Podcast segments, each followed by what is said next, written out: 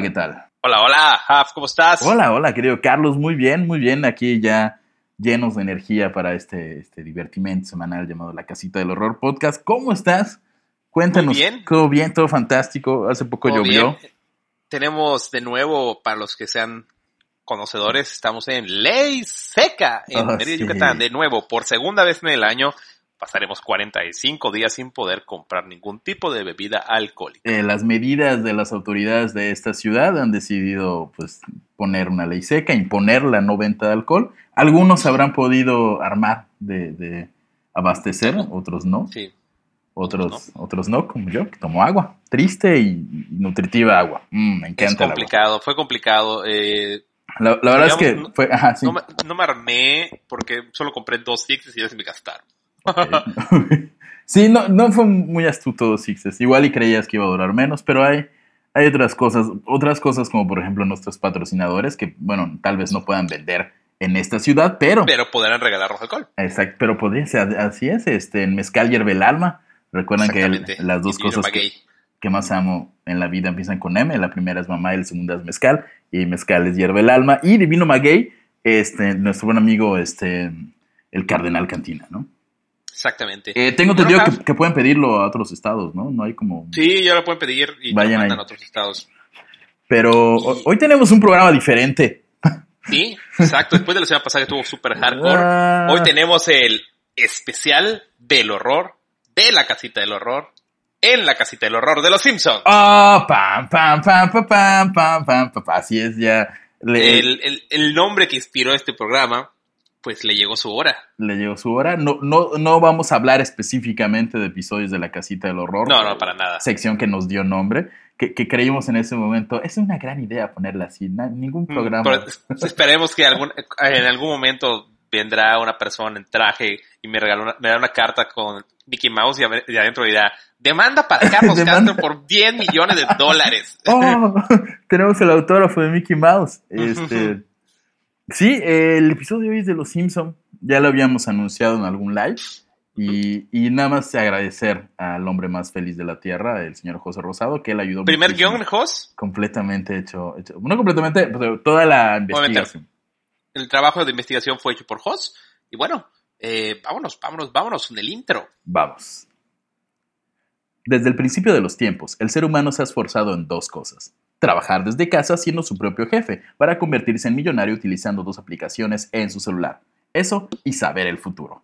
Para esto último han existido oráculos, brujos, libros, hechizos, hechizos y recientemente, hechizos, perdón, hechizos y recientemente la televisión. En este medio ha nacido posiblemente el nuevo Nostradamus en forma de un peculiar programa. Hoy, en la casita del horror, Los, los Simpsons. Simpsons.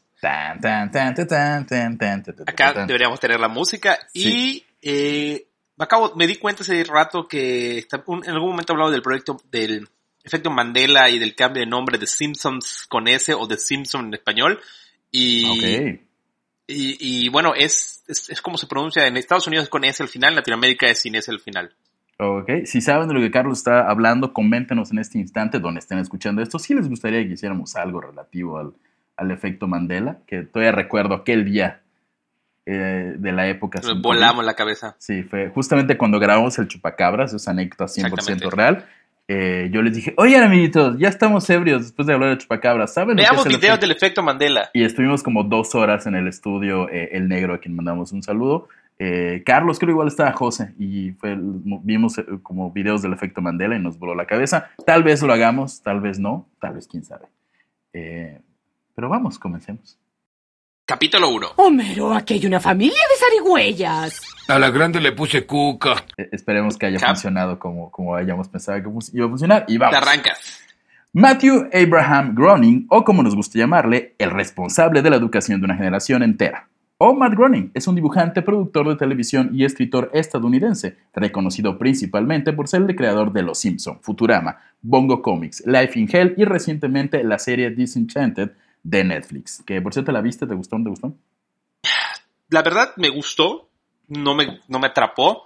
Eh, el año pasado, eh, el año pasado, creo El que año sí, pasado. el año pasado estuve en el Comic Con en San Diego y tenía un stand, Matt Groening, donde estaba eh, Disenchanted y tenían un chingo de cosas. Y la neta es que su arte me encanta. Sí, es que O sí. sea, como el, el concepto me encanta. La serie no me atrapó especialmente, pero bueno, o sea, eh, se me hace interesante. La primera, a mí la primera temporada me gustó mucho. Ya la segunda no la, no la Sí. terminé, pero estuvo buena. Eh, Life in Hell, su primer cómic, atrajo la atención de James L. Brooks en 1985. Este contactó con Groening para que eh, animara la serie y se transmitiera en The Tracy Ullman Show en de la cadena Fox.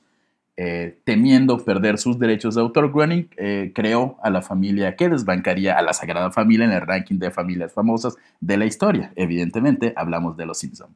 Desde su estreno en 1989 se han producido un total de 31 temporadas. 89. O sea, O sea, nos han, que, o sea, todos los que estamos, ¿sí? En- vimos tele, eh, México, Canal 7, Exacto. o sea, nos educaron. O Completamente. sea, tenemos conceptos de la vida que surgieron de los Simpsons. Sa- sa- ¿Sabes que eres viejo cuando recuerdas que los Simpson primero solo se pasaron los martes y los jueves? Sí. Antes eran solo Y luego días. todos los días a todas horas. Y luego Fox capitalizó los Simpson y todo el tiempo pasan los Simpson. Este, Eh, pero eh, sí, definitivamente es, es un gran, es una gran serie. una- La veo todavía. Sí, sí, igual. Yo quiero mandar un saludo muy especial a mi hermana, quien varios conocen. Es una gran fan de los Simpson. Ella colecciona cosas de los Simpson. Creo que es a la que más, en la familia, creo que es a la que más le afectó el, estar en contacto con los Simpson. Eh, pero sigamos. A menos que en los últimos 20 años hayan vivido en una cueva, sabrán que la serie es una sátira de la sociedad estadounidense, que narra la vida y el día a día de una familia de clase media de este país. Homero, Marge, Bart, Lisa y Maggie Simpson viven en un pueblo ficticio llamado Springfield. Por cierto, oficialmente hay 67 ciudades en Estados Unidos llamadas Springfield, siendo el nombre más popular para una ciudad en aquel país. ¿De verdad? Sí, sí, sí, sende- 67 ciudades dice la Yo investigación. pensé que Hot Springs era el nombre más popular en Estados Unidos para ciudades. Hot Springs o ¿cómo se llama? Tru- Truth or Consequence. No, pero Hot Springs lo he visto mil veces. Eh, 67. de hecho, de hecho, cuando yo era, cuando eres como niño, te identificas mucho con Bart, tal vez con Lisa. Pero sí. ya más grande, Homero es así como, te das cuenta que es el personaje central de, de todo. Sí, igual creo que la, la serie ha orillado mucho a eso, de que en un principio todo se concentraba en Bart y era la figura principal y con el paso del tiempo Homero se fue agarrando muchísima más importancia y a mí me gustan mucho los episodios antiguos, sí soy un poco de ese, de ese fans que dicen de la primera a la 10 es la buena y luego se fue cayendo, pero y creo que mucho tiene que ver que la importancia que empezó a tomar Homero Simpson y el cambio de personalidad que hubo. Este, soy muy fan de los Simpsons, lo analizo muchísimo, como ya lo notaron. Este, pero sí, eh, siendo Bart Simpson una representación del mismo Matt Groening, recordemos que, que toda la familia, creo que el papá de Matt Groening se llamaba Homero, eh, Matt Groening, como mencionamos al principio, se llama Abraham como, su como el abuelo Simpson, Lisa creo que era su hermana, Maggie o sea, tampoco le pensó mucho, fue como que, "Mm, necesito una familia, pensaré en mi familia, y así, Vámonos. ya se armó todo. Y bueno, antes de pasar al asunto paranormal conspira, hoy estoy fallando, me falta dicción. Antes de pasar al asunto paranormal conspiranoico premonitorio Illuminati nuevo orden mundialista que nos hizo elegir este tema, nos convertiremos en un videoblog genérico para decirles siete curiosidades de los Simpson que no sabías hace tres minutos o quizás sí, pero no te acordabas a menos que tengas muy buena Badabum. memoria. Era Badabum Badu. Bato Boom, creo que es. Vi- Videoblogs así de, hey, cinco curiosidades de Mad Max. O algo así. Vámonos. Por, por favor, bueno, yo, una Yo, yo, yo yo. voy, yo voy, adelante, voy. adelante. Literalmente la palabra Simpson puede definirse como the son of a simp, que se reduce como el hijo de un necio. Oh. En Irán está prohibido vender mercancía de los Simpsons. En un principio se pensó que Krusty el payaso fue la identidad secreta de Homero Simpson, pero esto se descartó.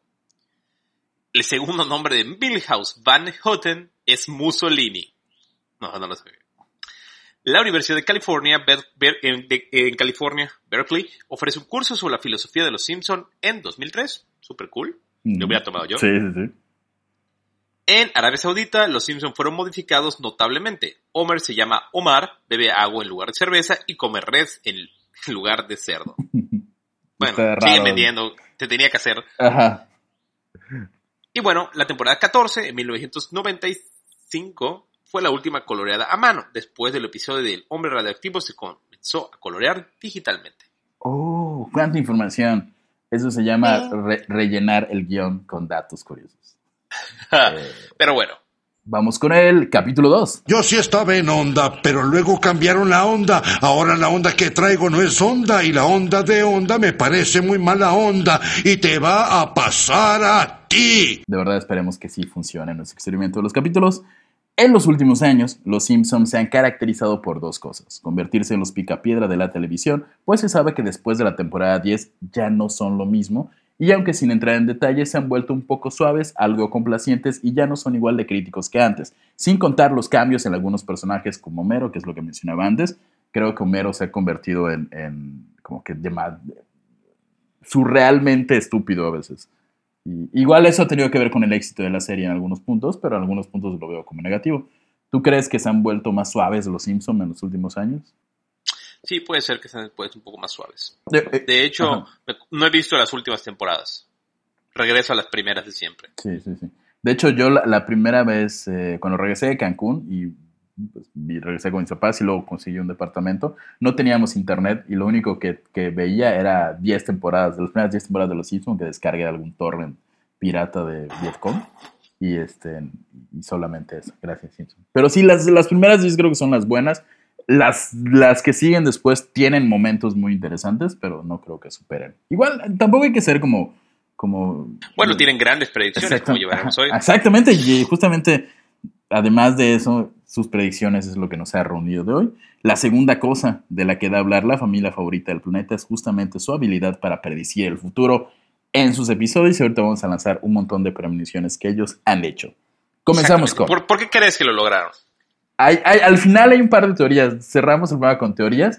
Ok, pero- porque yo tengo una. ah, Yo, yo le estuve leyendo una teoría. Sí, este, hay teorías muy... Tocamos creo que tres teorías, una muy lógica, una sin ningún sentido y otra que no tiene sentido tampoco. Bueno, pues cuéntanos. En el episodio Springfield Próspero o El problema del juego, eh, o también conocido como Es en el que el señor Burns abre un casino, eh, que fue eh, de diciembre del 93, hay dos personajes llamados Gunther y Ernst, inspirados en los famosos ilusionistas Siegfried y Roy, los recuerdan perfectamente, son como Siegfried y Roy, ¿no? Conocidos por sus números con tigres. En el capítulo de Los Simpson, un tigre ataca a estos personajes. Esto es en el 93. En el 2003, en medio de un espectáculo en Las Vegas, Nevada, un tigre blanco atacó a Roy, lanzándole, lanzándose a su cuello y arrastrándolo del escenario.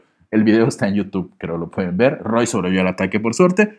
Y el tigre, que por cierto se llamaba Manticore, vivió hasta el 2014, cuando murió de causas naturales eh, de tigre en el Siegfried y Roy Secret Garden al Dolphin Habitat. O sea, tienen ellos un, Parque de parque diversiones para que sus tigres mueran apaciblemente. Ok. Primera Eh, predicción. Supongo que eran ya medio famosos Siegfried Roy. Es una Sí, parodia sí, de sí. Siegfried y Roy. Y sabían que en algún momento podían Exactamente. por Ajá. los tigres. No Ah. le veo mucho problema. Se- seamos realistas. Si tu trabajo consiste en manipular tigres de bengala o del tamaño de, de un ser En- humano, Exacto. En algún momento en algún alguno de ellos te momento no, no, no es como criar pollitos. Exacto. Ok, hasta ahí digo, eh, no me sorprendes, chavo. Ok. Sigamos. En 1998 aparece el episodio La grasa del baile, el cual nos dejó momentos memorables como este. Hola, señora Doris. ¿Tiene algo de grasa? Sí, sí tengo. Pues engráseme, señora. Además de predecir el robo de aceite en, restaur- en un restaurante para venderlo a 38 centavos de libra en el 2012, tal como lo hicieran Bart y Homero en el episodio. Ese es el episodio donde entra una chica nueva y es como, se hace como amiga de Lisa y hacen un baile ahí raro. Y Homero y Bart se ponen a robar grasa.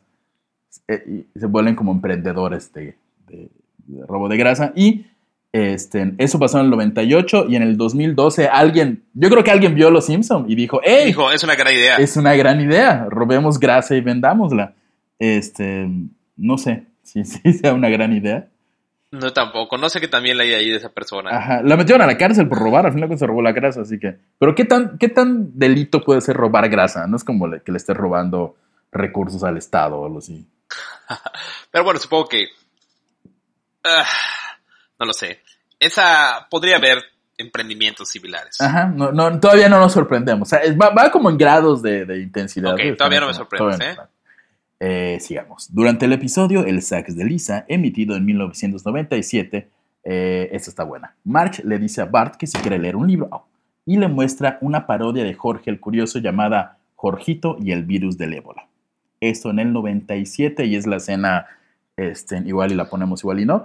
Es, literalmente tiene un libro de Jorge el Curioso que dice... Sí, decía el virus del ébola. Eh, y en el 2014, varios años después, el mundo vivió un brote de ébola que causó miles de muertos en el occidente de África, principalmente en Liberia y Sierra Leona, según datos de la CNN, y recientemente está en boga. Pero llegó hasta Estados Unidos. Sí, sí, sí. O sea, fue de los bro- brotes más importantes que hubo. Eh, ese está cabrón. Eh, Puedes sí. predecir. sea, Yo creo que sí había virus del ébola, pero como que predecir tal vez que había haber una epidemia del virus del ébola es un poco más interesante. Ok, ya, ya estamos, ya estamos. como- De hecho, sobre este, y, y eso voy a llevarlos poco a poco, mi teoría de que Mark Groening es un masón del grado 33. Ok. Eh, al parecer, cuatro murieron en Estados Unidos por el virus del ébola en el brote del 2014 Ok. y los cuatro tenían 33 años. Mm. Ok, cuatro personas de la misma edad murieron de ¿Qué una... posibilidades? eh, no sé, la vida. Los cuatro médicos que murieron tenían 33 años. Ah, bueno, eran médicos. Si eres médico y atiendes a gente con ébola... la 33 años. La- la- en Estados Unidos sacaban su prepa. De hecho, du- durante ese, tiempo que estuve en esta investigación, descubrí que hay una página que hace numerología. Solo pone la palabra y te dirá la numerología. ¿Ah, sí? Ok. eh, Matt Groening es 44. ¿Qué, ¿Qué tuvo que pasar en tu vida, Carlos Castro, para que hayas llegado a... ¿Qué tuvo que pasar en nuestras vidas para que parte de nuestro trabajo, o sea, encontrar una página que te dé datos de numerología? Eh, eh, estoy profundizando desde el, desde el QAnon en el tema de la numerología. Ok, ok. Es como yo descargando, te acuerdas que te dije que estaba descargando este, libros de demonología. Sí, exactamente. Sí. Eh, ok, bueno, vamos a seguir. Entonces, esa, esa, entonces, esa premonición para mí es de las más fuertes y, y bueno, yo creo que es importante, vamos a, voy a tirar una, una, una de las conspiraciones acá para que vayan a agarrar contexto. Ok, ok, va, mándalo. Eh, Matt Groening es un, muchos de Hollywood, pertenece al rito masón Ujú. o los Illuminatis y él es el grado más importantes, ¿no? Del rito masón. Tiene así como todo hacia arriba. Y eso le permite saber como este plan del nuevo orden mundial que involucra virus del ébola, involucra tecnología. Y es la manera en que ellos se, ya saben, como que siempre dejamos, dejan esos crumbs, esas migajas por ahí, en los Illuminatis, como para hacernos, ay, es obvio, ¿cómo van a existir los Illuminatis? Y, y te lo están diciendo ahí. Exacto. Eh, eh, Entonces, hasta dentro del la mismo Simpson, cuando se unen los magios, hay, hay símbolos masones en, en el capítulo de los magios. Sí, sí, el, el de los magios es un... El símbolo era... No, el símbolo es una Es referencia... el compás, Ajá. es el compás, es el compás. Entonces, hay varias cosas dentro de los Simpson en otros carteles, dentro de las películas y demás, donde se puede apreciar eso. Entonces, una de las teorías es que Matt Groening es un Illuminati. Y no es que predigue el futuro, sino que Está tiene permitido como soltar esos poquitos de dejar ahí esa información del nuevo orden mundial. Como que le cuentan lo que va a ocurrir en los próximos 10 años. Lo sabe. Lo sabe y todo, y él lo va soltando poco a poco. Y a lo mejor hay cosas que no ocurrieron o que no hicieron y, que, y que han soltado. Exactamente. Eh, sigamos con los episodios. Por otro lado, en el episodio El Mago de la Avenida Siempre Viva, eh, un episodio emitido en 1998 en el cual eh, Homero se hace fan del ladrón más grande de la humanidad y asesino de elefantes, Tomás Alva Edison. Este, en él Homero a escribir fórmulas en un pizarrón en el cual también hay una, pero las escenas él está escribiendo y al ladito hay una que podría ser nada más y nada menos que la masa del bosón de Higgs, aunque esta explicación es 225 veces más compleja de explicar porque de por sí a algunos miembros de este programa les es difícil contar hasta 10. Creo que encontré lo que ocurre. La fórmula es, y dieron un montón de números al azar, 3987 12 más 43 65 12 es igual a 44 72 12. Aparece en una parte del pizarrón y si bien no es el número exacto, eh, es seis veces más grande que el número de la masa del bosón de Higgs. Aún así, está notablemente cerca del, del- de este bosón descubierto en el 2014 por el CERN y, y el colisionador de hadrones. O sea, ajá, Es la llamada partícula de Dios. exactamente. Y de hecho, esta, especialmente esta, este capítulo, eh, lleva a la segunda teoría, que es un viaje en el tiempo. ¿Por qué? Porque sin el bolsón de Higgs y la partícula de Dios, en teoría no se puede viajar en el tiempo. Teóricamente. ¿Cómo alguien podría ponerlo en un capítulo años antes sin ser un viajero en el tiempo? Ok, sí. Fue en el 98 y el, el- el- esta partícula, el bosón de Higgs, fue descubierta 14. en 2014. Eh, viajero del tiempo podría ser una opción. ¿Mm? Eh, nada más para... para... De hecho, igual tiene como una dona ahí, que es como un... Pues tiene como una... Sí. uno- bueno, tú sabes lo que estoy hablando. Ajá, con- me- menciona una dona y creo que hasta dice algo así. No sé si es en el que dice que el universo es como una dona. Es como una dona. Y al final, hace poco se descubrió que esa teoría podría ser cierta. Exactamente. Este, de, de hecho, no pusimos eso. Porque no se había comprobado. Creo que no- es una teoría que dice que el universo Claro. realmente tiene una forma de una dona, que si lo piensas tiene mucho sentido, pero no sé. Nada más por si no tienen ninguna idea de lo que estamos hablando, el bosón de Higgs, o como algunos le llaman en tu cara Diosito, es un tipo de partícula elemental que se cree que tiene un papel fundamental en el mecanismo por el cual se origina la masa de las partículas elementales. En pocas palabras, es esta mol- primera molécula que hace posible que surjan otras moléculas y partículas que se conformen lo que nosotros llamamos la vida misma. Exactamente. Y Está, te digo, ahí, ahí de hecho es una de las por las que surge la segunda teoría de que es un viajero en el tiempo y puede predecir todas estas Ajá. cosas. La, señor. la- la realidad es que el número que él da en el pizarrón no es el número exacto de la masa, pero solamente es una diferencia, solo es seis veces, seis, seis unidades mayor. Entonces, digo, es física cuántica, tampoco le podía atinar a lo mejor al 100%, pero sí. Pero de que alguien lo haya visto y diga, ok, está muy cercano, es, es interesante, ¿no? hubo- al principio hubo gente que dijo, oigan, es exactamente el número. Alguien que trabajó en el CERN dijo, oigan, no, hay una diferencia de seis unidades, pero no deja de ser sorprendente. Pero, pasando a cosas 10 veces más complejas que la creación de las partículas que componen nuestra existencia en el plano físico, la FIFA, la Federación Internacional de Fútbol Asociación, ha estado en el escándalo por corrupción o como le conocemos en México la vida diaria, y fue en el 2015 que fueron probados oficialmente varios sobornos. Tú eres más, más fan del fútbol, es cierto todo Sí, esto, ¿no? Eh, sacaron un montón por el tema de sobornos para que fuera en Dubai Mundial. Ok. Eh, un, año, un año antes, en el episodio... De hecho, hay un episodio de Los Simpsons en el cual está como guillotinando a una persona de la FIFA. ¿Ah, sí? Eh, en la portada de una revista, sí. Eh, en el episodio No tienes que vivir como un árbitro, el cual este, in- inicia con esa magistral escena de los, de los niños representando las Naciones Unidas. No tiene nada que ver con fútbol, pero si recuerdan ese episodio donde creo que este, Nelson es Japón, este, Ujú, sí. Mart- eh, Milhouse es Finlandia y hacen así. eh, gran escena de inicio de Los Simpson. Este, en ese episodio, eh, por azares del destino, Homero se convierte en árbitro de la FIFA para la Copa del Mundo del 2015. Eh, ya saben, cuando existía una Copa del Mundo. Este, y, y mencionan, hacen mención de todo este asunto de la corrupción. Y el episodio sale un año antes de que se, se supieran todos los escándalos. De hecho, en la de No tienes que vivir con un árbitro, el, el- lo más como importante de la predicción fue el 7-1 entre Brasil y Alemania. Exactamente, sí, no puse eso, pero sí, ajá. Y El- el- eso es lo más importante, o sea, porque literalmente el partido acabó 7-1 y ellos pro- tenían como las gradas así como a Brasil y Lisa y March, todos estaban del lado de Brasil y los alemanes. Entonces, güey, si le hubieran puesto dinero a eso, se hubieran Sí. hecho multimillonarios los productores de la serie. un año antes, que alguien hubiera hecho, ah, voy a poner el resultado. Alguien lo debió haber hecho, alguien debió haber cuadrado eso. Que, que de hecho, Alguien igual. dicho, Ajá. oh, los Simpsons lo dijeron, voy a poner mi dinero ahí. Y boom, millonario. Eh, otro de las predicciones que creo que en el episodio Neymar hace como uno de sus conocidos teatros en el. En el en Ah, se lesiona, sí, exactamente, sí. Y después en el Mundial, el Neymar de la vida real. lo- En lo la hace. Copa América se, les- ¿Sí? se lesiona. Sí. Que, que creo que Neymar es como conocido por hacer ese tipo de teatros, ¿no? Digo, como Sí. sabrán, no sé muchísimo de fútbol, no, no, ni de, de ningún deporte en general. Pero sí es como que se lesiona y pasa exactamente lo mismo, como se Ajá, lesiona en el mismo partido y todo. Eh, siguiendo con el fútbol, ¿qué? ¿Más fútbol? ¿Acaso nos convertimos en un programa argentino promedio? Che, sí, mucho más fútbol.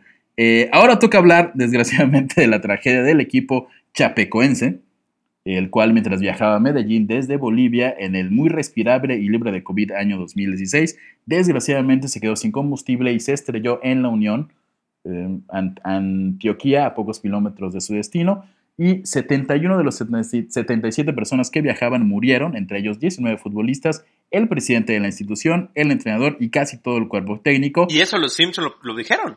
No dijeron tal cual la tragedia del Chapecoense, pero en el episodio Dos autos en cada cochera y tres ojos en cada, en cada pez, emitido en 1 de noviembre de 1990, le informan al señor Burns que un equipo brasileño desapareció y que se encontraba trabajando dentro de su reactor. Vamos a ver si podemos poner la escena en este momento. Esta planta viola todas las leyes laborales. Hallamos un equipo de fútbol brasileño desaparecido trabajando en el reactor.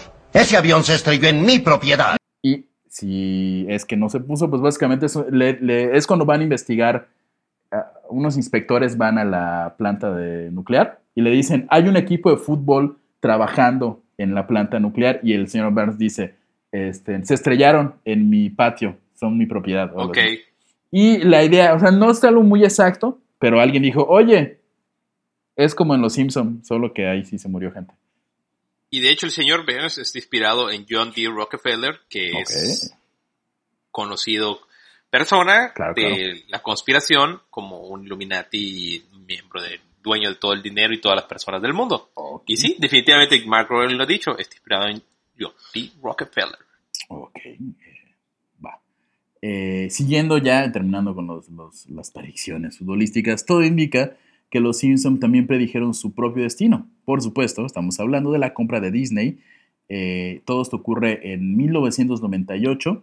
el, el, episodio, no recuerdo el nombre del episodio, pero es el episodio donde Homero se hace amigo de Kim Basinger y de... Y sale ahí como Fox Corporation, una edición Walt Disney. Exactamente, esta predicción. Eso está cabrón igual. Porque si le hubieran puesto dinero a eso, se hubieran hecho millonarios. Estamos hablando del 98, cuando aparece, dice 20 Century Fox. casi 20 años después. Y esta predicción se convirtió en realidad el 14 de diciembre del 2017, cuando Disney anunció la compra de la, de la mayor parte de 20th Century Fox eh, en por 52.400 millones de dólares. Y con eso van todas nuestras esperanzas de que alguna vez veamos unos cuatro fantásticos decentes. Eh, yo tengo fe en los cuatro fantásticos. por eso, por ejemplo, de Fox nadie los podía agarrar hasta ahorita. Pero los va a usar ahorita Marvel. Y, igual y ya. Porque Disney, ajá, exacto. Por, gracias a eso, a lo mejor tenemos unos cuatro fantásticos. Exactamente. Yo, yo, la primera de los cuatro, fíjate que la, la, yo parece prueba de chismes nerds, pero la segunda no se me hizo tan mal. O sea, sí fue mala, fue muy mala, pero tenía potencial y no lo utilizaron. Ok. Okay, sí, sí, la primera, la primera a todo el mundo le gusta, aunque hay que reconocer que no es la mejor película de los Cuatro Fantásticos. O sea, no es la mejor película de superhéroes, pero es muy buena. Y ya, nos estamos convirtiendo en la hora geek, vamos a seguir con los Simpsons. Y ahora vamos con una de las predicciones más sonadas y populares. Una tragedia mundial, un acto terrorista o como algunos le llaman, el evento que desató una nueva ola de teorías de conspiración y revelaciones en el mundo moderno. Hablamos del 11 de septiembre. Carlos, ¿tú qué hacías el 11 de septiembre del 2001? Mm, yo estaba en escuela eh, y un profesor de inglés nos dijo que habían atentado todas las Torres Gemelas y dijo el mundo va a cambiar de ahora en adelante. El mundo cambió después de eso. Muchísimo, ¿verdad? Eh, la cosa fue que en septiembre del 97, en el episodio La ciudad de Nueva York versus Homero, en el cual el automóvil de los Simpsons se queda en dicha ciudad, eh, Lisa le sugiere a su padre viajar en autobús hasta la Gran Manzana, mostrándole un folleto en cuya portada aparece una oferta de viaje, eh, donde aparece el número 9 junto a un skyline en blanco y negro de la ciudad de Nueva York, o sea, una imagen, donde se ven las torres, torres, gemelas. Y hoy ironía es 9-11, si lo vemos como que las torres como un, número, es un 11, y las torres gemelas que salen en la foto fueron destruidas, bombardeadas, o sea, eliminadas el 11 de septiembre, como todos recordaremos. Eh, sí, exactamente. Y también en el capítulo Monorriel de Springfield se puede ver en un cuadro chiquitito mientras están bailando y hay un cuadro atrás, se ve como las torres gemelas están, siendo, están colapsando. Sí, se ve hasta como, con el humito. Como el humo y toda la cosa, está cabrón. Está re cabrón. Sí. ¿Y sabías que las torres gemelas eh, se empezaron a construir en 1968 y se cayó en el 2001, lo cual es 33 años después exactamente? Ok, ¿estás, te estás sugiriendo que hay algo que allí? Como Estoy sugiriendo que es una que fue un inside job. Ok, ok. Y Groening lo sabía. Y el 33 porque es el máximo número masón. Ok. ¿Por, qué es el máximo? ¿Hay un por qué? ¿Por Es qué el un- nivel, es como el último nivel de los, de los masones, ¿no? Es como un número muy, muy cabalístico, muy simbólico, con muchos, pues no sé, yo no sé si tiene como poderes dentro de la numerología o algo así, pero es como muy representativo, es el número 33, que es el número más alto. Y 33 años después de que se empezó la construcción, ahí caen las Torres Gemelas. A ver. Ok, ok, ok. Va- va- vas a estar todo el mes con eso de los números, ¿verdad? Ya lo vi. Sí. Ok. Este. O sea, lo que estás sugiriendo es que Matt Groening no solo es un miembro Illuminati masón, es el miembro de los. O sea, es como. Mm, No, no, no, no, no. Tampoco tan así. Pero sí está a un nivel como poderoso, ¿no? O sea, sí, sí y es si de quieren temer. que siga con el número 33, ¿sabían que el club más privado de Disney se llama Club 33? Sí, cierto, sí, cierto. Y que es como de los súper, súper, Y entre sus miembros solo se encuentran presidentes, multimillonarios y artistas. Es súper difícil entrar, tienes que hacer reservaciones durante años antes y tienes que pagar 25 mil dólares, más 10 mil dólares por integrante. Y, y hay una lista de espera de 14 a 15 años. Y sea, falta que digas que Matt Groening es parte de ese club, lo cual tendría. No me queda la menor duda. Este. Ok, entonces. ¿ves por dónde voy? Por el Sí. tema de los Illuminatis, ¿ves por dónde estoy dándole? O sea, Sí, sí, está, está, Está como fuerte. 33. Tengo 33 años, por cierto. Algo debe Ok. significar. Este, siguiendo con el episodio y con el 11 de septiembre, el coproductor ejecutivo del episodio Bill Oakley respondió a un artículo del New York Observer en el 2010 que dice, se eligió 9 dólares como una tarifa económicamente barata para hacer un anuncio sobre ello. El artista eh, eligió, lógicamente, incluir una silueta de Nueva York. Es como la lógica, ¿no? Un precio Ah, barato claro. del boleto es, es 9, 9, Nueva York, las Torres Gemelas. Y dice este, Oakley, yo firmé el diseño, es bastante autoexplicativo y consideré que es inquietante dado que está en el único episodio de cualquier serie que haya tenido un acto completo de bromas del World Trade Center. Si recordamos el episodio, eh, básicamente todo se concentra en que el, el auto está en el World Trade Center y Homero tiene que ir allá y no le gusta Nueva York, no le gusta Nueva York por un recuerdo que tuvo de niño, o sea, todo el episodio, obviamente es Homero contra la ciudad de Nueva York, todo está en el epicentro de Nueva York, que es el ese entonces existente World Trade Center. Eh, después de que Al Qaeda nos demostrara el potencial de un cúter y la importancia de no creerle a la televisión, el episodio fue censurado en los Estados Unidos y pasaron muchos años para que volviera a estar al aire. Realmente fue por un asunto de sensibilidad. Después del, del ataque a las Torres Gemelas, como que machetearon todo lo que tuviera la palabra Nueva York, World Trade Center. Torres Gemelas. Este, en Friends igual eh, hicieron modificaciones. Eh, la primera película de Spider-Man de Tobey Maguire tenía una escena en, en las Torres Gemelas, cuando atrapa al- a un y helicóptero la quitan. y la quitan. Este, ya. Pero, si existe un capítulo que ha sido el Nostradamus de la generación que le tuvo miedo a un travesti con polio y a un brazalete teletransportador presentado por Ada Ramones, fue La boda de Lisa, que además de ser uno de los mejores episodios de la serie, lanzó tantas revelaciones y momentos inolvidables que hasta solo ese episodio merece su propio episodio de la casita del horror. Tenemos el Kindle, tenemos Ajá. videollamadas, tenemos uf, un montón de cosas en ese. eh, bueno, no sé si en ese capítulo es donde usan como los lentes de realidad aumentada y como que juegan ahí Eh, en el Se futuro. menciona, se menciona. Ay, ay. Eh, y, más importante de todos, los Rolling Stones están de gira en el 2010. sí, es, esa es la revelación que, que, que- que comprobable al 100%.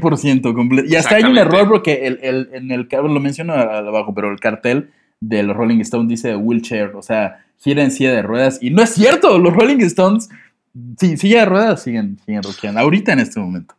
Pero bueno, Eh, eh, este, ha tenido muchos, muchos momentos. Obviamente no hablamos del el Esquilax. Uy, aquí, de las tinieblas de la historia, aparece el legendario Esquilax, un caballo con cabeza de conejo y cuerpo de conejo. Eh, comencemos con los dulces de soya. No, no esperabas de eso, seguro, ¿verdad? Eh, los dulces de soya parece broma, pero en, leja- en los lejanos 1995 los snacks vegetarianos no existían. Todo indica que si querías un refrigerio saludable, tus opciones eran una lechuga o cubitos de hielo. Ahora ya es fácil conseguir un dulce de soya igual de delicioso y empaquetado con gansito marinela. Rápidamente, el, es el, el Hugh, el novio de Lisa en, ese episodio, se pelea con ella porque en una máquina expendedora quiere un dulce de soya y él se lleva el último. Como esa primera escena. Eh, los Rolling Stones de gira eh, serán por lo visto una realidad, no importa cuándo escuches esto.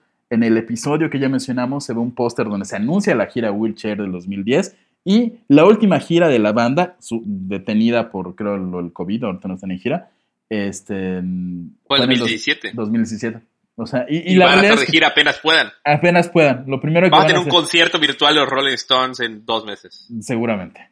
Este, antenas parabólicas eh, en todas las casas. Si bien, de hecho, con la llegada de la televisión por cable y el posterior avance tecnológico que cambió la historia de la humanidad, es decir, el Internet, las antenas parabólicas, como las conocimos alguna vez, técnicamente ya se extinguieron, pero la idea de un servicio de antenas eh, caseras como DirecTV este, sonaba como muy futurista en los noventas, cuando se emite. Sí, ya era otra cosa. Y, fue así- y, y en esta es una escena donde en la casa de los Simpson tienen antenas parabólicas, todas las casas tienen antenas parabólicas, y la realidad es que no, no se había masificado el servicio para ese, ese año. Creo que fue como al año, dos, tres años, que aparece justamente DirecTV. Este, bueno, un año antes de la emisión del episodio aparece DirecTV y ya se empieza esta masificación. Ok. Que, ya, que ya luego llegó el internet y lo, lo borró todo y ahora nos, nos- nos conectamos con energía invisible que sale de una cajita. Eh, y eh, otra de las predicciones de ese episodio es, todos recordamos que durante el episodio el alcalde Diamante es taxista de una empresa eh, dirigida por Otto. Lo realmente curioso es que el auto que maneja el alcalde Diamante tiene un diseño muy parecido a lo que años después sería el Prius de la empresa Toyota. Ah, ¿verdad? Estás con todo. Está con todo. Eh, cosas como un Kinect o un Nintendo Wii, eh, ya inclusive son palabras que suenan obsoletas. ¿Te acuerdas cuando el Kinect era la onda y bailabas? ¿Nunca tuviste Kinect? Sí, alguna vez jugué con Kinect todo. Ajá. eh, pues son, suenan cosas obsoletas en una época en la que nos preocupaba más que el mundo no se acabara en el 2012. Pero en dicho episodio de la boda de Lisa aparece una escena donde es la que, una de las que mencionabas. Este, está Bart en el, en el bar de Moe y está jugando como billar, como de realidad virtual. Ajá, pero y hasta se como- pelean con realidad Ajá. virtual y todo. hay- es un dato muy curioso que esa escena fue cortada en muchos, muchos años. Pero ¿Por por, por cuestiones de tiempo de publicidad. O sea, Ok. cuando, cuando tenían que recortar tiempo del capítulo para que entrara más publicidad, la primera escena que se iba era esa. Este, no hay que confundirlo eh, con la escena del pre-Farmville, porque hay un episodio. ah, donde- sí, donde del Prefambil. Ajá, donde O sea, están jugando a la granja virtual. Eso así se llama Yard Work Simulation, que era Exacto. como simulador de trabajo en el campo, que básicamente era como unos VRs, unos lentes de, de realidad y, y bueno, podar el paso y todo, que es básicamente un Farmville. Es un Farmville, sí, sí. Si, si, si, si no saben qué es Farmville, son muy jóvenes y nosotros muy viejos. Ya hasta el Muy Farmville es viejo. O sea, estamos hablando de predicciones que ya, ya se hicieron obsoletas en, en últimos años. Por suerte, aunque quitaron el- el- la escena, eh, por lo que ya dije, menciones de, de tiempo, en algunos DVDs, en esa cosa obsoleta llamada DVDs, todavía está disponible. Otra de las revelaciones del, del episodio fueron las llamadas por reloj, eh, que es algo que no se vería vaticinando desde Dick Tracy. ¿Recuerdas Sí, Dick teníamos Tracy muchas películas que hablaban de eso, ¿no? Entonces esa, esa está como, ok, pues Ajá. todos veíamos el futuro así, como con coches voladores y cosas así, ¿no? Y, pero la realidad es que ahorita en este momento, pues ya, ya puedes hacer una llamada con tu smart, smartwatch sin ningún problema. Este. Y ya, ¿no? Eh, por cierto, nada más como dato curioso, el novio de Lisa se llama Hugh y es una referencia a Hugh Grant, el, de, el actor. Por eso. No, no él hace la voz, pero le hicieron llamarle Hugh porque es inglés y según los Simpson no hay nada más inglés que Hugh Grant. Por ese dato. Este, la boda de Lisa. chisme de hoy. el chisme. ¿Por qué se llama el novio de Lisa Hugh? Por Hugh Grant. De nada, por esa información. La boda de Lisa parece la bola de cristal de una generación entera, pero también una serie de desaciertos en la predicción del futuro, comenzando por la criogenización, tecnología que mantiene dormido al señor Burns hasta su descongelamiento para la boda de Lisa, o el maratón de 40 películas clásicas de Jim Carrey. Y al igual que la unificación de los canales de noticia por parte de la CNN-CBBS, que actualmente todos sabemos que los noticieros forman parte de una élite que se coordina para ma- manipular a través de los medios de comunicación, pero eso es definitivamente otra historia que estoy mencionando aquí como las cosas que no ocurrieron. Porque Bueno. la, ajá, la unificación de las Porque noticias, porque es una caricatura, no, no tiene que ser como la vida real.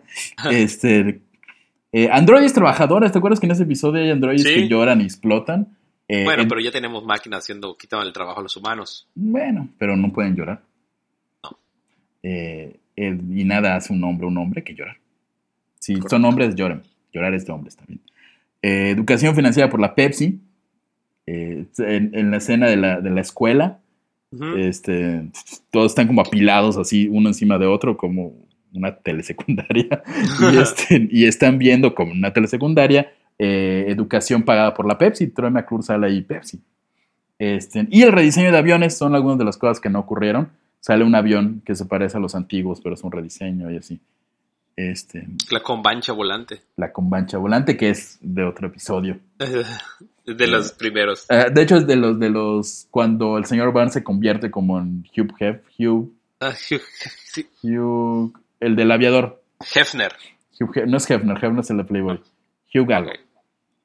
Este, pero lo que sí ocurrió fue que para el episodio March en cadenas de 1993, eh, de una caja sale un enjambre de abejas asesinas y recordemos que hace un mes o más o menos aparecieron justamente avispas gigantes con capacidades mortales, las cuales al parecer ya quedaron en olvido o están matando a alguien en ese momento. Lo mencionamos en un, en un live. Y, de- era, y de hecho eso fue predicción de las abejas africanas cuando llegaron a. Estados Unidos. Estas ya son otro nivel. Son otro, ajá. Y esa es una que te gusta mucho, la guerra de Siria. ¿Quieres hablar de- del detalle de la guerra de Siria? Así es. Eh, podrías, la guerra de Siria pudo haber sido predicha eh, en uno de los episodios más populares, en el 2001, donde vemos a la banda del Del Luxo. uso formada por Bar, Milhouse, Rafa y Nelson, que realmente están sirviendo para el- que el ejército estadounidense manipule a los jóvenes, lo cual pasa, y los haga parte del ejército a través de la música y contenido en medios masivos, lo cual pasa. A ver, ¿cuál pasa? Eh, esa no es la predicción, como bien digo, eso es un hecho. En el video la banda de Luxo se ve como lanza bombas sobre un país árabe desconocido y en el coche de los soldados atacados se puede ver una bandera idéntica a la asuada actualmente por la oposición siria. La creepy esa madre. Está, está miedo. Co- La cuestión es que ajá. dicho movimiento no existía en el 2001, Ujú, ujú. que fue porque cuando se emitió el episodio y por lo que la televisión egipcia no dudó en utilizarlo como una prueba de la conspiración global, lo cual me imagino a la televisión egipcia diciendo, miren, los Simpson crearon a la oposición hace tantos años, la CIA, malditos. Que, que todo el episodio de por sí es como una gran crítica a lo que hace la, la mi- mi- la- el ejército estadounidense para, para, para mandar. Pero ¿por qué crees que hayan? ¿Fue coincidencia? ¿Alguien sabía algo? O sea, sí está muy cabrón que literalmente casi copies una bandera de un movimiento radical que aún no existe. Sí, es complicado, de hecho. Eh, de nuevo, a lo mejor el nuevo orden mundial pone las 33. cosas ahí para que estén. Exacto. 33. Deberíamos hacer como los- Hay que hacer así como un saludo 33. Como algo así. Ok. 33. Hay, hay que poner un 33. Ya, ya, ¿Quieres ya- hablar ya- siguiente? Sí, ya, ya, me, ya, ya me pusiste a pensar en todo lo que tenga un 33, como danesa 33. Ya es como Exacto. algo que va a hacerme, hacerme ruido. Este, mm, eh, pero de todas las predicciones, quizás eh, la que premonizó al presidente mitad mandarina, mitad mesías de la humanidad, vaya en nuestro episodio de QAnon, eh, ha sido lo que más revuelo ha causado en los últimos años, pues en el episodio Bar del Futuro del año 2000, vemos eh, que Lisa es presidenta y menciona la frase que les vamos a poner ahorita. Como saben, heredamos un déficit en el presupuesto del presidente Trump. ¿Qué tan grave es, secretario Van Hatten? En dado caso que no se haya, no se haya puesto la frase por detalles técnicos, la frase dice, como saben, hemos heredado una grave escasez del presupuesto del presidente Trump. Esa fue la primera vez. Solo esa se ha mencionado. La otra es un error. La otra, la otra, tú dices de dónde están las escaleras. Ajá. Esa, ese, ese episodio es de las nuevas temporadas. Y de Ah. hecho es un episodio que sale cuando ya se había elegido Trump como presidente o como... No. Sí, sí, sí, sí, sí, sí, sí. La, la única vez que se ha premonizado el mandato de Trump es en ese episodio. Y fue un chiste por lo que se fue así como, "Eh, nadie va a creer esto. y toma, fue real. Y La- el episodio en el que está bajando las escaleras, que Es- se ve hasta como se le cae un cartel que dice vota a alguien y el video real se le cae un cartel a una persona y todo. Es, es algo que ocurrió después del, del, del- lo de Trump. Que Es- estás seguro lo que estoy diciendo, nos van a atacar mucho. Estoy, estoy muy, lo medio investigué ahí un poquitín. Y sí, es un episodio. No recuerdo si era después de que ya se eligió Trump o durante la campaña, que ya no cuenta como promoción, porque pues ajá. Ok. Este, entonces sí, pero este. Pero, pero, sí, pero bueno, todos, creo que la mayoría saben lo que estamos hablando. Está bajando por unas escaleras Donald. Trump. Exactamente la misma toma existe en la vida real. Bajando por unas escaleras. President, Mr. Trump. Es básicamente igualita. ok. Eh, creo que ha sido como la premonición más, o la que todos ubican, de que, ay, dijeron que Trump iba a ser presidente. Igual dijeron, ¿te acuerdas el- cuando hicimos nuestro capítulo del COVID cuando hablan de la gripe de Osaka? Ay, no, no lo puse, sí, cierto. ¿Cómo era ese? ese? Es unos, como unas personas están en una fábrica trabajando y Ajá, uno tose ajá. dentro de una caja y como que lo tapa y es como la gripe de Osaka que mata a mucha gente y llega a Springfield, una caja y respiran así y todos empiezan a morir, a darle gripa. Es la gripe de Osaka. Y todos están diciendo que es una premonición del actual momento de la humanidad que vivimos, conocido como el COVID-19. Pero aunque eh, puede ser eso, puede ser alguna, porque hemos tenido otras gripes muy populares. Influenza. La influenza. Este, SARS. SARS. Este, ya no hay más gripes populares. Vamos con el capítulo 3. Siempre dudé de la existencia de Dios. Ahora sé que existe. Soy yo. Después de este enorme listado de cosas en las que los Simpson tuvieron razón, eh, listado que el presidente de la nación no podría entregar jamás, eh, o sea, cosas que, en las que tuvo razón, pasemos a la pregunta del millón. ¿Cómo diablos hace esto Matt Groening?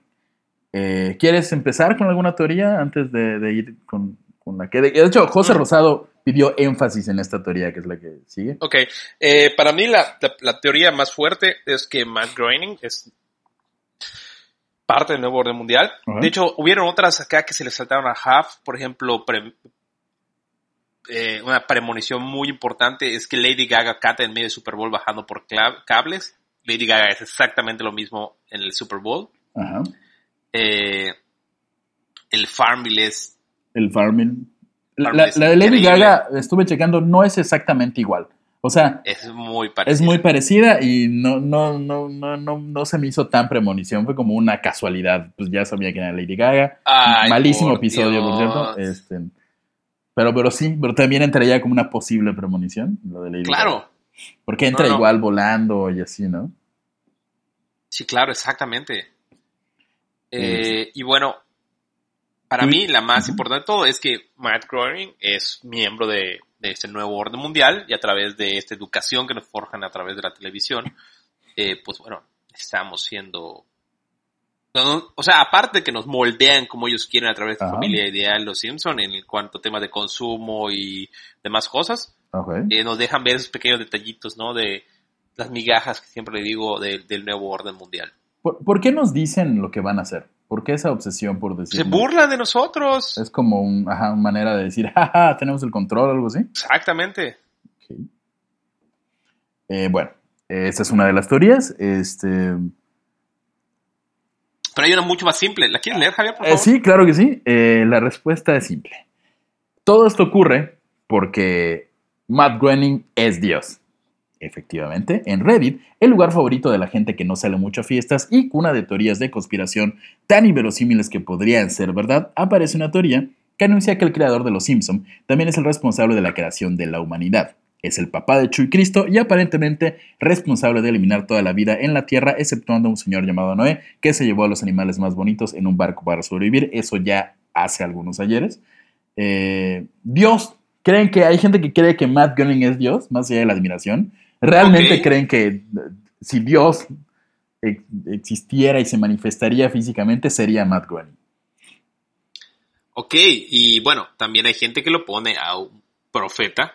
Ok. El nivel de un profeta como un nazareno famoso, eh, Buda, Mahoma o la grandísima Pati Navidad. Un saludo hasta el cielo, hasta Pati Navidad, o sea, hasta el cielo, porque ella es como profeta, no porque haya muerto. Este, ajá. Es lo que tú Y bueno, mencionas, ajá. Y bueno, ya cerrando con el que a mí me parece especialmente la más plausible, tal vez, es que es parte de la gente reptiliana Illuminati el nuevo orden mundial y a su manera de decirnos sus vidas no significan nada, todas sus acciones son consecuencias de decisiones creadas por ellos mismos y en una serie que ha ganado 33 premios Emmy, maldita sea Eh, Javier. eh, eso, eso lo puse así como para, para, para, nomás para añadir. Les prometo que el hecho de que hemos hablado del número 33 varias veces. a ver, en nada este más contextualicemos esto porque la gente no sabe qué pasó. Exactamente. Si están escuchando desde acá, empiecen. Javier, Javier hizo el guion y escribió que había ganado 33 premios Emmy. Eso él lo por su Como parte. eh, para cerrar el párrafo, ¿no? Así un mero Exacto. dato. Yo estuve trabajando el tema de la agenda Illuminati, Nuevo Orden Mundial y el, los- el número 33, que Javier no tenía ni Ni idea, idea, ni idea. ni idea de, de la existencia del número 33 hasta antes de hoy, prácticamente. Y esto me acaba de volar la cabeza. Completamente. No, no, no, no, no. 33 premios Emmy. Es, el número 33 es por lo visto muy cabalístico en, en todo el asunto masón Illuminati. Entonces, uf, de- mi teoría, yo le iba a la teoría que sigue a continuación, que es el... Y la última, pero la, la- la del 33 se acaba de la volar la 33 se acaba de poner en el top. De, sí, es un masón Illuminati líder. Este, Eh, la última, en una entrevista en Entertainment Tonight, Nancy Cartwright, la actriz que le da su voz a Bart, dijo sobre las predicciones. Tenemos un buen historial, lo cual es muy importante. ok, ok. Mientras que la voz de Lisa agregó, si has estado pasando durante tres décadas, si has estado pasando durante tres décadas, probablemente verás a dar clavo de vez en cuando. Dando a entender que todo es una casualidad, lleva Exactamente, 31 exactamente. años, 31 series, pues eventualmente algo le dará, ¿no? Eh, tenemos Schwarzenegger corriendo para siendo presidente de Estados Unidos y Schwarzenegger compitió para presidente de Estados Unidos. Ok. Eh, y bueno, eh, Al Jean bromeó con que la gente nos dice ahora, ese empieza a apreciar algunas cosas buenas, porque hemos estado siendo demasiado negativos sobre la predicción de los Simpsons. Eh, no sé si que haya llegado, que Schwarzenegger ganara hubiera sido positivo, pero han hecho muchas predicciones interesantes. Yo creo que sí. Yo creo que Schwarzenegger va a ser un gran presidente cuando sea presidente. Y cuando sea presidente, vamos a decir, pasó primero en Los Simpson. Eh, ¿Qué es lo que dice esta, esta como teoría? Que no es más que una teoría, es como el sentido común hablando. De que obviamente pues tienen escritores, guionistas que están al pendiente de lo que está ocurriendo en el mundo. Y llevas tantos años escribiendo una serie que está como contando lo que está ocurriendo en el mundo real de alguna forma, pues latinas, o sea... O sea, decir de Pero broma... hay cosas que le hubieran puesto dinero. Ese 7-1 de Brasil, por Dios, le hubieran puesto dinero. Lo de Trump, lo de Trump, estoy seguro que lo de Trump fue un chiste. Fue, nadie va a creer que Trump va a ser presidente. O sea, le agarra la, la vagina a las mujeres de broma. O sea, no, tiene un reality en MTV. No va a ser presidente una persona que tiene un Jamás. reality en MTV. Y toma, y, y ocurre. Y Otro, otro, otro muy, muy interesante es que Los Simpsons del 94 había un capítulo en el cual era, decía como partes de caballo y incluye tes- más testículos. Entonces eh, las cocineras se los daba a los niños en la escuela. Y en el 2013 se reveló en Europa que había un escándalo con carne de caballo. ¿En serio? Eh, sí, igual una de que fue muy, muy interesante y a mí me parece de las mejores es la de las máquinas para votar. Que Sí, Matt- cierto, sí, Matt Barack Obama. Obama y que la aprieta y tuk, tuk, y le da votos a otro y a otro y a otro y a otro. Creo que ¿Qué- empieza con es? McCain. Ajá, que es con McCain. Es un fraude que sí ocurrió eh, durante las, las votaciones para Y Obama. otro súper importante es el de cuando están manejando y le dice, no es como el que el gobierno te está escuchando y así, señal NSA, y la NSA la reveló Edwin Snowden años después de que ellos hablaran de que la NSA nos está escuchando. Entonces tiene, tiene muchas cosas ahí muy, muy interesantes que creo que vale la pena. Creo que obviamente es pilar de nuestra educación, de verdad. Eh, y bueno, ¿Qué- ¿Crees que sí haya.? Yo, yo, sí- yo le voy un poquito, salvo por lo de la numerología que ya me está volando la cabeza. eh, gracias por eso, amigo Carlos. Este, creo que sí le voy un poco al sentido común de que es un- tienen muchos guionistas y le atinan. Igual, por ejemplo, el hecho de que te esté espiando el gobierno, pues es una leyenda urbana que estuvo mucho tiempo sonando y alguien dijo, hey, podría ocurrir. Este, yo creo que es una mezcla entre casualidad y, y- y mucho guionismo y sentido común. Salvo, salvo cosas como lo de Trump, salvo cosas como la casualidad del 11 de septiembre, o sea, ese 9-11, y el cuadro destruyéndose. el cuadro 14 destruyendo, gemelos. o sea, ah, es que sí tiene unas que dices, wow. Sí. Pero, bah, no sé. Pero bueno, si ustedes saben de más cosas de estas, ya les mencionamos algunas y creo que hay muchas más. Entonces, mándenos mensajes, díganos, oigan, se les olvidó esta, o vi esta, o esto pasó en mi país, porque a lo mejor nosotros no tenemos el contexto de todo, a lo mejor en otros países ha pasado otras cosas. Entonces, por favor, mándenos información. Sí, que nos digan si se nos pasó alguna de las teorías de conspiración, alguna de las premoniciones, o si en su país sonaba distinto, porque luego en otros países estuve viendo doblajes de Homero en España y suena muy extraño, Homero en España. Ok. Este, y nada, fue el episodio de Los Simpsons del día de hoy. Muchísimas Eh, gracias. espero- Vayan a todos lados. Ajá. Va, Recuerden, este, antes de irme quiero mandar unos saludos porque me encargaron saludos eh, a la señorita Stephanie Hernández Sosa. Un saludo muy, muy, muy grande. Igual, de nuevo, un saludo, abrazo muy especial a mi hermana Mariana Sosa, que es fan de Los Simpson. Este, y saludos a ustedes, a ustedes que nos escuchan, los queremos mucho. Eh, no olviden ir a Georgina Guadalupe Fashion Academy. Ya se está preparando todo este asunto de las clases en la nueva normalidad. Entonces vayan, vayan ahí a Georgina Guadalupe Fashion Academy. Vayan a la página web o vayan a algunas de sus redes sociales y manden un mensajito. Hay, un, hay, hay gente ahí que les va a responder. Igual Illuminati Pizza, cuéntanos. ¿cómo Sí? Illuminati Pizza ya está de vuelta. Eh, servicio de domicilio, pidan las mejores pizzas, las pizzas de la conspiración. Eh, todavía no están los traguitos coquetos que hicimos Javier y yo ahí. Uy. Pero, pero vayan, Pronto, vayan a pronto. Illuminati Pizza y pidan, porfa. Haría muy feliz a toda la gente que trabaja en Illuminati Pizza. Vayan a la tienda de la Casita del Horror y chequen la, toda la merch que hay. Unas camisas increíbles que se Jam to Jam. Y bueno, yo creo que es todo por hoy. Muchísimas gracias por escucharnos gracias. y síganos en todas nuestras redes sociales. Vayan al grupo de la Casita del Horror que se pone súper cotorro el chismorreo paranormal ahí. Y yo me despido. Recuerden que la verdad está ahí afuera.